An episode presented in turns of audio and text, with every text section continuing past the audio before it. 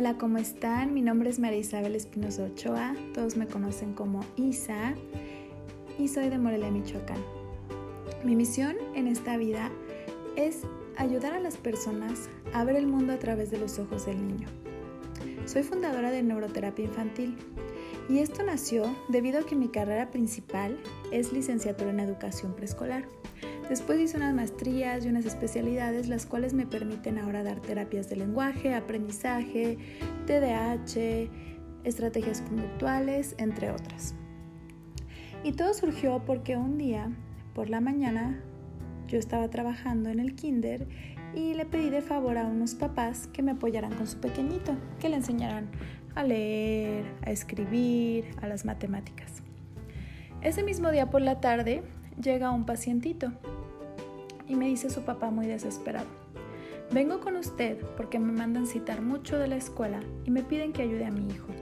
Sin embargo, no tengo las herramientas. Yo reprobaba todas las materias, no entendía nada de matemáticas, me costó mucho trabajo aprender a leer y escribir y ahora no sé cómo enseñarle a mi hijo. Son pleitos, son enojos y en la escuela me hacen sentir como si fuera un mal papá porque no le doy el apoyo. Es por eso que recurro a venir con usted. En ese momento yo reflexioné y dije, efectivamente, yo estoy enviando a los niños con sus papás a que los ayuden y los papás no tienen las herramientas. No es que no tengan el deseo, es que no tienen las herramientas. Y es por eso que empecé a trabajar con los pequeñitos y apoyando a los padres de familia con un asesoramiento. La verdad es que los tratamientos han tenido muchísimo, muchísimo avance, puesto que es un trabajo en conjunto. Y conforme fue pasando el tiempo, también fui descubriendo que había muchas necesidades en las maestras y en las terapeutas, ya que regularmente cuando tomamos un curso o una capacitación nos hablan de muchísima teoría. Nos hablan de qué es el TDAH, de qué es el autismo, de qué es la dislexia, de qué es la discalculia, mas no así nos dan actividades de tratamiento y apoyo para los niños. Es por eso que he diseñado también cursos y talleres para enseñar a los docentes y a los terapeutas la intervención. El éxito de estos cursos es que trabajamos más que nada la parte del tratamiento y del apoyo con los niños.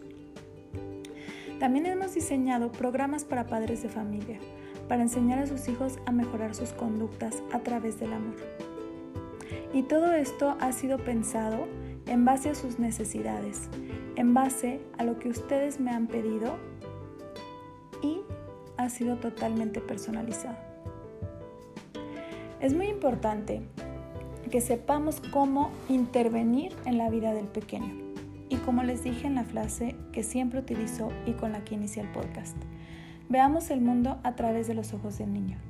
Y esto nace porque regularmente un niño con una dificultad, ya sea de aprendizaje, ya sea de lenguaje, ya sea de conducta, regularmente es un niño que se da cuenta que desespera a su maestra, que es rechazado por sus compañeros, que ya tiene cansado a papá y a mamá.